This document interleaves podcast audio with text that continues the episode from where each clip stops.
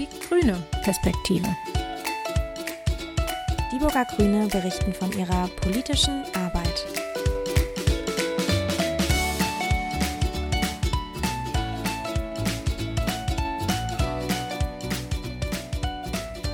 Hallo, liebe Hörerinnen und Hörer. Herzlich willkommen zu unserem dritten Podcast Die grüne Perspektive. Heute werden uns Christian Stöwicken und Benjamin Heckwolf, Mitglieder der Grünen Stadtverordnetenfraktion, ihre Eindrücke zur Stadtverordnetenversammlung am 15. Juli schildern und auch auf inhaltliche Themen aus ihrem Ausschuss eingehen. Beide sind Mitglieder im Ausschuss für Soziales, Jugend, Kultur und Sport. Mein Name ist Barbara Roos, auch ich bin Mitglied der Grünen Fraktion. Zunächst möchten wir aber gerne mehr über euch beide erfahren. Schön, dass ihr da seid stellt euch doch bitte kurz vor. Christian, oder darf ich bei Elvis bleiben? Du darfst gerne bei Elvis bleiben, das ist ja in Dieburg bekannt und äh, dem Bürgermeister ist es ja auch schon mal rausgerutscht während der äh, Stadtverordnetenversammlung. Insofern ist das schon in Ordnung. Ja, äh, mein Name ist Christian Schlöwigen, ich bin 48 Jahre alt, wohne seit ähm, mehreren Jahren hier in Dieburg, bin nicht hier geboren, bin aber mittlerweile schon die dritte Legislatur im Stadtparlament. Und ansonsten muss ich sagen, Dieburg ist eine lebens- und liebenswerte Stadt. Und äh, für die Stadt lohnt es sich auf jeden Fall, sich politisch auch zu engagieren. Das ist meine Ansicht. Ja, danke schön. Benjamin, ja, zu dir. Wie der Name schon sagt, du bist unser jüngstes Fraktionsmitglied. Nicht deshalb, aber bitte stell dich doch auch kurz jo, vor. also ich bin Benjamin oder Benny und ja, also ich bin 22 Jahre alt. Ich bin, ich wohne jetzt seit ähm, zwei Jahren in Dieburg und ich studiere ähm, in Darmstadt integrative Heilpädagogik. Genau, bin jetzt auch ganz neu in der Stadtverordnetenversammlung. Dankeschön. Dann kommen wir mal zu den Themen. Also die letzten Themen auf der Stadtverordnetenversammlung waren ja überwiegend aus dem Baubereich. Und wenn es dann nicht direkt mal um Kindertagesstättenbau geht, sind ja soziale Themen eher seltener. Stimmt ihr diesem Eindruck zu? Oder ist es nicht auch so, dass jede Entscheidung auch Auswirkungen auf das soziale Zusammenleben in der Stadt hat? Also ich denke, dass das auf jeden Fall so ist, aber Geld regiert die Welt, wie man immer so schön sagt. Und insofern äh, spiegelt sich das natürlich dann, dass primär bei allen Entscheidungen, auch im sozialen Sektor, immer nach den Kosten gefragt wird. Das geht heute nicht ohne und wir hatten ja auch vor Jahren mal die Überlegung, was können wir letztendlich immer an sozialen Projekten durchführen und was nicht. Und natürlich muss man gucken, zugunsten welcher Entscheidung man das fällt. Ich denke, es ist ganz wichtig, immer dafür zu werben und die sozialen Projekte auch in den Fokus zu bringen und daran einfach zu erinnern, dass sie eben auch wichtig sind. Hast du da ein direktes Beispiel? Jetzt war ja zum Beispiel der Kindertagesstättenbau am Friedhof mhm. in der letzten Stadtwortenversammlung Thema. Mhm. Ja, also ich war da ein bisschen überrascht gewesen, weil wir ja aus den Unterlagen wissen, dass äh, die Betriebserlaubnis irgendwann erlischt und es zwingend nötig ist, diese Plätze zu reaktivieren oder umzubauen. Und da kam ja von der Regierungsseite, sage ich mal, sehr starker Gegenwind. Das hat mich doch sehr gewundert weil ich denke, so ein Projekt kann man einfach nicht schleifen lassen. Das geht nicht. Ja, und die Argumentationskette war für mich äh, diesbezüglich nicht nachvollziehbar gewesen. Weil das Problem mit den Kindergartenplätzen, das beschäftigt uns schon ganz lange. Wir rennen da Ewigkeiten hinterher. Deshalb ähm, ja, ist es bei mir auf großes Unverständnis gestoßen. Wenn ich da wie siehst du das? Ja, ja. ich wollte gerade fragen, wenn ich da mal anhaken darf. Ja, also ich, es war genauso bei mir. Also für mich kam es sehr überraschend, dass da plötzlich dieser Gegenwind kam ich meine, es, es geht ja um, um die Kinder praktisch. Und dafür Geld auszugeben, wird sich auf jeden Fall immer lohnen. Wie, wie glaube ich, in der Stadtverordnetenversammlung gesagt wurde, dass man praktisch da abwägen muss. Das ist natürlich immer so, also genau wie, wie du gerade gesagt hast, Elvis. Aber es, es handelt sich dabei ja nicht um so Riesenbeträge, die nicht bezahlbar wären. Und vor allem jetzt auch in, in Bezug darauf, dass, dass es praktisch darum geht, dass es halt einfach den Kindern gut gehen muss und praktisch, praktisch das Kindernest neu gebaut werden muss, damit durch, ähm, die, ähm, ja, die, die Plätze zur Verfügung stehen und die Kinder sich praktisch weiterentwickeln können und, und halt auch gut entwickeln können. Und wenn halt Kinder, wenn halt nicht mehr genug Kinderplätze da sind, was ja schon immer so ist oder schon lange so ist, äh, kann es halt einfach nicht so weitergehen. Und das ist natürlich super schädlich äh, für die Entwicklung der Kinder. Du hast es ja auch angeschnitten, es ist ja ähm, ein Ersatzneubau, ne, der für eine integrative Kindertagesstätte ja. äh, errichtet werden soll und gleichzeitig mehr Plätze schaffen soll, weil, so wie der Bürgermeister ja auch gesagt hat, es ist ein gesetzlicher Auftrag, den wir da erfüllen und die Eltern haben und Kinder haben einen Anspruch auf diese Plätze. Insofern wäre eine Verzögerung in dem Fall also wirklich sehr schädlich. Ja, Elvis, du warst in der vorangegangenen Wahlperiode ähm, ein sehr engagierter Vorsitzender dieses Ausschusses, in dem du jetzt noch Mitglied bist, dem Sozialausschuss. Und einige hätten dich auch gerne wiedergewählt. Aber da haben halt die neuen Mehrheiten dagegen gesprochen. Sag mal, welche Themen dir da so wichtig waren und welche immer noch für dich sehr wichtig sind. Also erstmal vielen Dank für das Lob des engagierten Vorsitzenden. Wir wissen ja, dass die ideale Wählerschaft einen Altersschnitt, sage ich mal, prägt, der äh, jenseits der Gruppen ist, die vielleicht mehr Bedarf an sozialen Themen haben, sprich die Senioren und auch die Kinder und Jugendlichen. Ähm, ich denke, dass man die Bevölkerung einfach als Gesamtes sehen muss. Ja, Kinder und Jugendliche entwickeln sich zu potenziellen oder nicht zu potenziellen, sie entwickeln sich zu Erwachsenen. Diese muss man umfassend fördern. Und für die Senioren äh, muss man letztendlich gucken, dass man dann alles adäquat herrichtet, sozusagen, um das Leben auch gut zu ermöglichen weiterhin in der Stadt. Es kann ja nicht sein, dass wir unseren Fokus auf die Berufstätigen legen. Und ähm, insofern waren das schon zwei Themen, die mir äh, wichtig waren.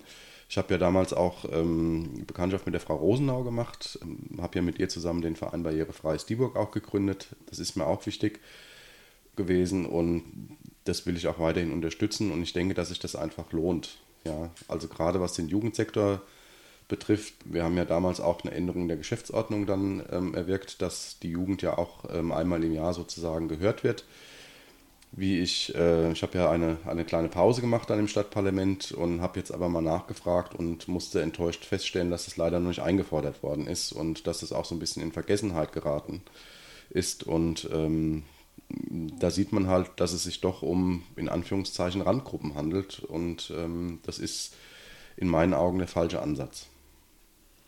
Ja, dann hast du jetzt meine Frage sozusagen schon vorweggenommen. Dankeschön.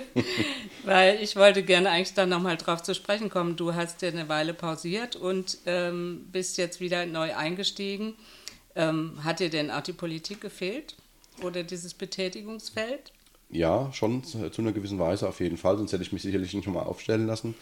Ich denke, es ist schon wichtig, sich zu engagieren und auch die äh, Vorgänge, die, sage ich mal, die Kommune betreffen, auch aktiv mitzugestalten. Ja. Es gibt sehr, sehr viele Leute, auch in meinem Umfeld, die sich aufregen über die Politik und die immer wieder in Frage stellen, was gemacht wird. Und ich denke, man muss auch klar differenzieren, ob man das auf Bundes-, auf Landesebene oder in der Kommune sieht. Und wenn man schon die niedrige Schwelle hat, sage ich mal, und hier aktiv werden kann, denke ich, kann man das auch machen. Du hast äh, vorher den Verein Barrierefreies Dieburg erwähnt, mhm. wo du ja auch als Mitbegründer aufgetreten bist. Das sollte jetzt eigentlich mal so die Überleitung sein zu dir, Benny. Heute sitzt du neben dem neuen Behindertenbeauftragten. Genau. Frau Rosenau hat uns ja verlassen. Ähm, ja, Benny, vielleicht noch mal zu dir. Was ist das Besondere an dem Studium, was du machst? Integrative Heilpädagogik. Was kann man sich darunter vorstellen? Und gleichzeitig hast du die Stelle des neuen Behindertenbeauftragten angenommen. Da hast du ein gutes Zeitmanagement nötig, vermute ich. Ja, mal. definitiv. Also natürlich. Äh, äh, um die erste Frage erstmal zu beantworten mit, mit dem Studiengang, also integrative Heilpädagogik bzw. Inclusive Education. Also wie der Name es im Prinzip sagt, äh, Inclusive Education, also ja, Education im Sinne von Entwicklung und praktisch Förderung, dass du halt inklusiv förderst und inklusiv arbeitest. Und zwar in, in allen möglichen Gesellschaftsbereichen, besonders zum Beispiel in der Schule oder im Kindergarten, dass du da praktisch ja wirklich Möglichkeiten schaffst, um praktisch allen Kindern und generell Menschen halt äh, Teilhabe zu ermöglichen, indem du sie halt zum Beispiel bei der pädagogischen Arbeit ähm, in Projekte mit, mit einbeziehst und sie praktisch alle zusammenarbeiten, wirklich an einem Gegenstand, der halt praktisch auch weiterhilft, also den, den Kindern weiterhilft, praktisch die äh, wirklich ähm, zur nächsten Entwicklungszone sozusagen zu kommen und da halt praktisch ähm, ja sich halt einfach ausleben zu können.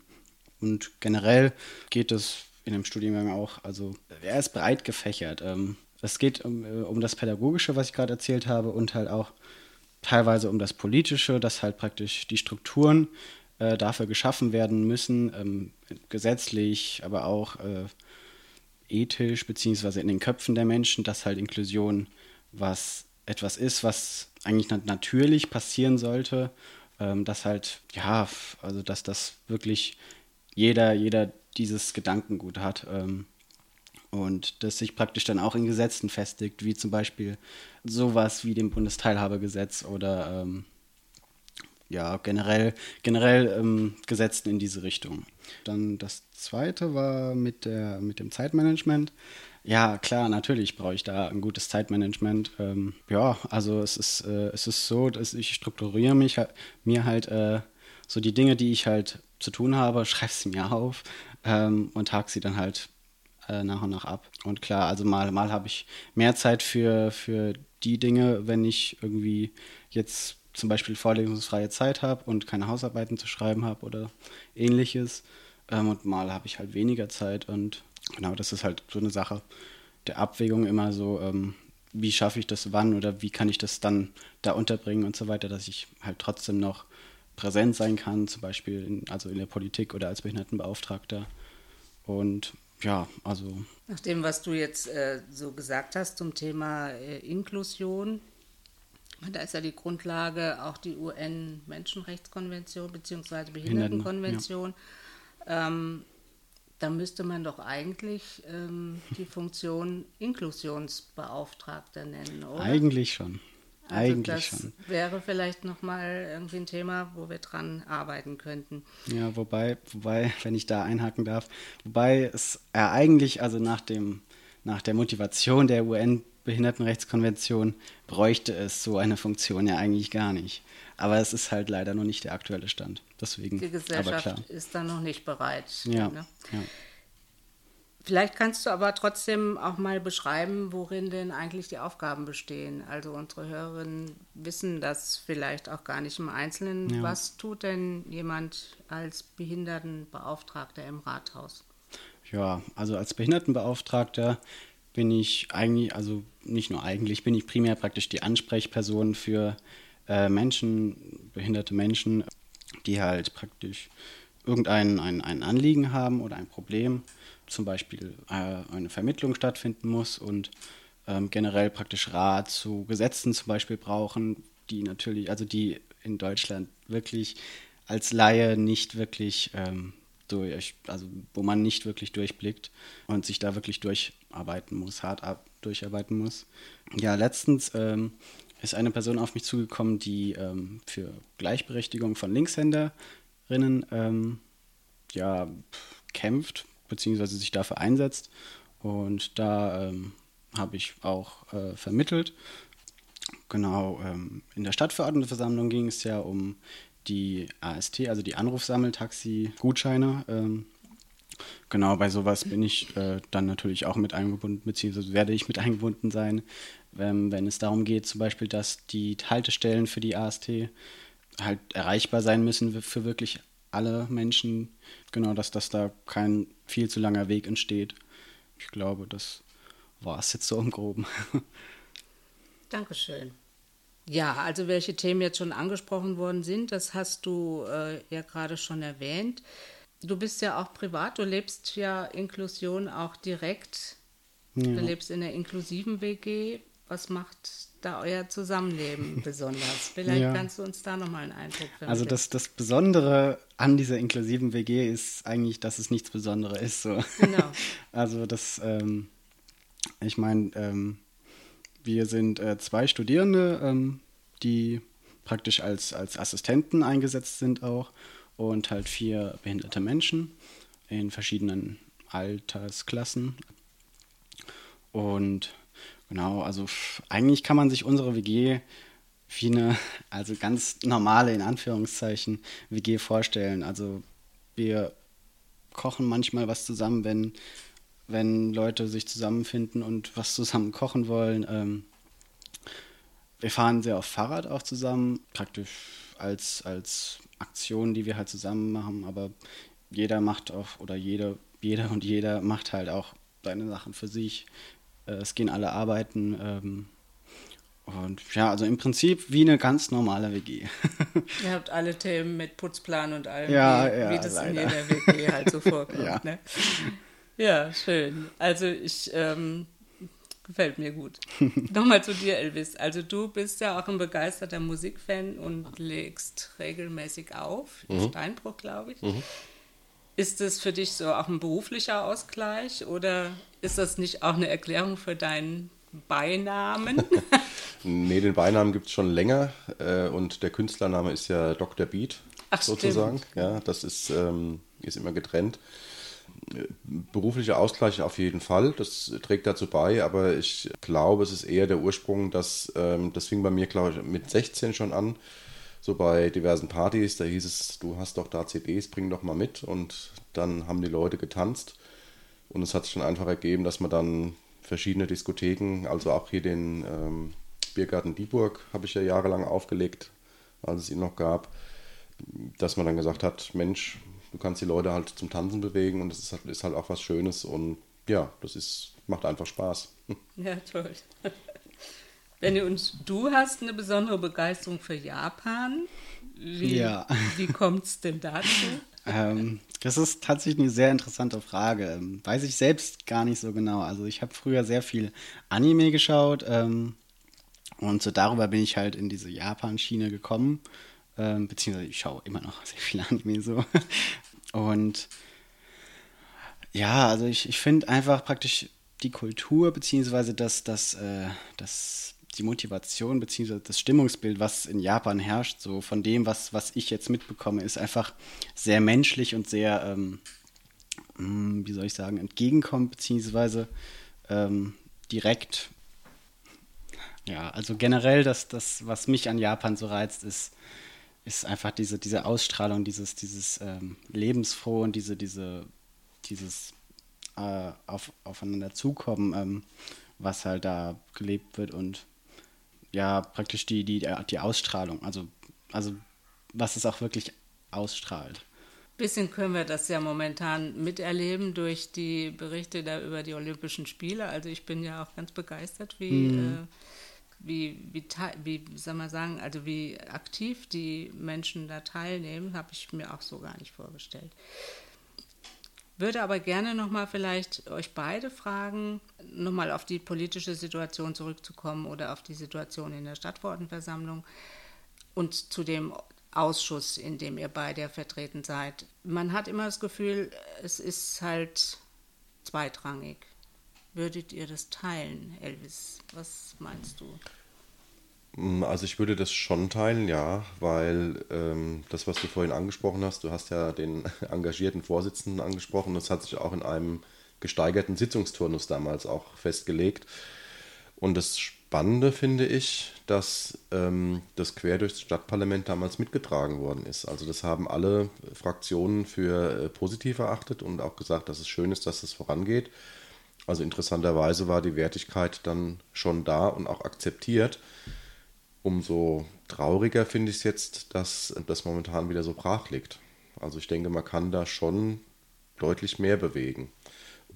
Der Themenkalender war breit gefüllt. Also es gibt auf jeden Fall genügend Sachen, die man dort machen könnte. Benny, hast du das Gefühl, dass es vielleicht auch ähm, damit zu tun hat, dass bestimmte Bevölkerungsgruppen halt nicht vertreten sind oder Altersgruppen? Ja, also das ähm, spielt auf jeden Fall damit rein, ähm, dass, dass sehr wenige junge Menschen ähm, dort in der Stadtverordnetenversammlung beziehungsweise generell Abgeordneter sind. Ja, also es ist natürlich dann praktisch die, die Perspektive beziehungsweise ähm, die Gewichtung ist halt völlig anders, weil die Perspektive schwieriger reinzubringen ist, beziehungsweise ähm, auch, auch dadurch, dass halt weniger jüngere Menschen anwesend sind, schon allein äh, die Stimmung, äh, beziehungsweise das, das, ähm, ja, generell die, die, ja, die Stimmung. Ja, die, Themen, die Themen, vertreten natürlich sind, auch, ne? ja. Elvis, du hast mal da eine Initiative gestartet, ne? In der Richtung. Ähm, nee, ich wurde damals vom Paul Hutersch mal gefragt, ich glaube, das war vor zwei oder vor drei Jahren, da gab es ein Konzept vom Landkreis, das war äh, Mädchen und Politik. Und ähm, da wurde ich gebeten, ob ich äh, praktisch einen Blog übernehme über die Kommunalpolitik. Und hatte eine Gruppe von äh, Schülern damals gehabt, das war in allen zehnten Klassen gewesen.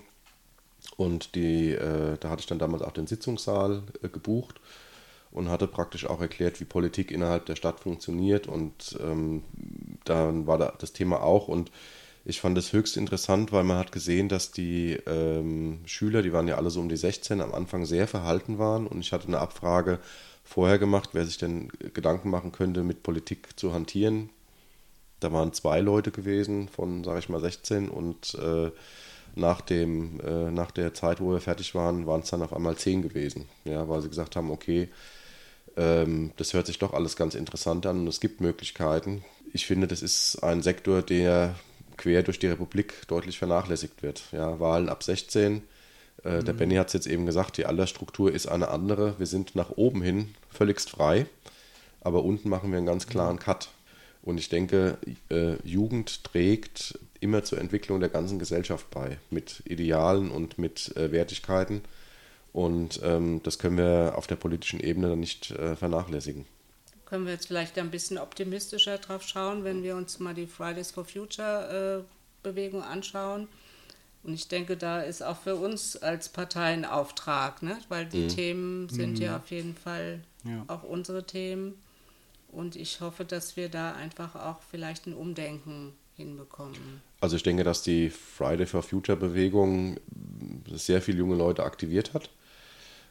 Aber auch da hat man ja gehört, dass äh, viele der, ich sag's mal in Anführungszeichen, Erwachsenen gesagt haben, die gehen ja nur nicht in die Schule. Ja. Ja. Aber ich denke, wenn man sich mit jungen Leuten unterhält, die machen sich schon Gedanken um Politik, um ihr Land, um ihre Natur. Ja. Und wir sehen es ja jetzt momentan mit unseren Naturkatastrophen. Die sind nicht nur im Ausland ähm, oder in den USA, sondern die sind halt hier in Deutschland. Und zwar nicht nur an einem Ort, sondern halt querbeet. Und wenn man da dann beachtet, dass sich junge Menschen, die weniger äh, Zugriff sozusagen auf die Politik und die, äh, die Geschehnisse in der Welt haben, äh, schon sich darüber Gedanken machen, dann sollte das eigentlich so ein, so ein Alarmsignal für uns alle sein. Guter Schlusssatz, Benny. Elvis und Benny, ich danke euch beiden, dass ihr äh, heute dabei wart und freue mich aufs nächste Mal. Sehr gerne, Dankeschön. Ja, ja. Liebe Hörerinnen und Hörer, das war unser dritter Podcast aus der Reihe Die grüne Perspektive. Wir gehen jetzt erstmal in eine längere Sommerpause und melden uns im September wieder. Wenn Sie uns weiterhin hören wollen, können Sie auch gerne unseren Podcast abonnieren. Sie hörten Die grüne Perspektive, ein Podcast der Dieburger Grünen. Bis bald.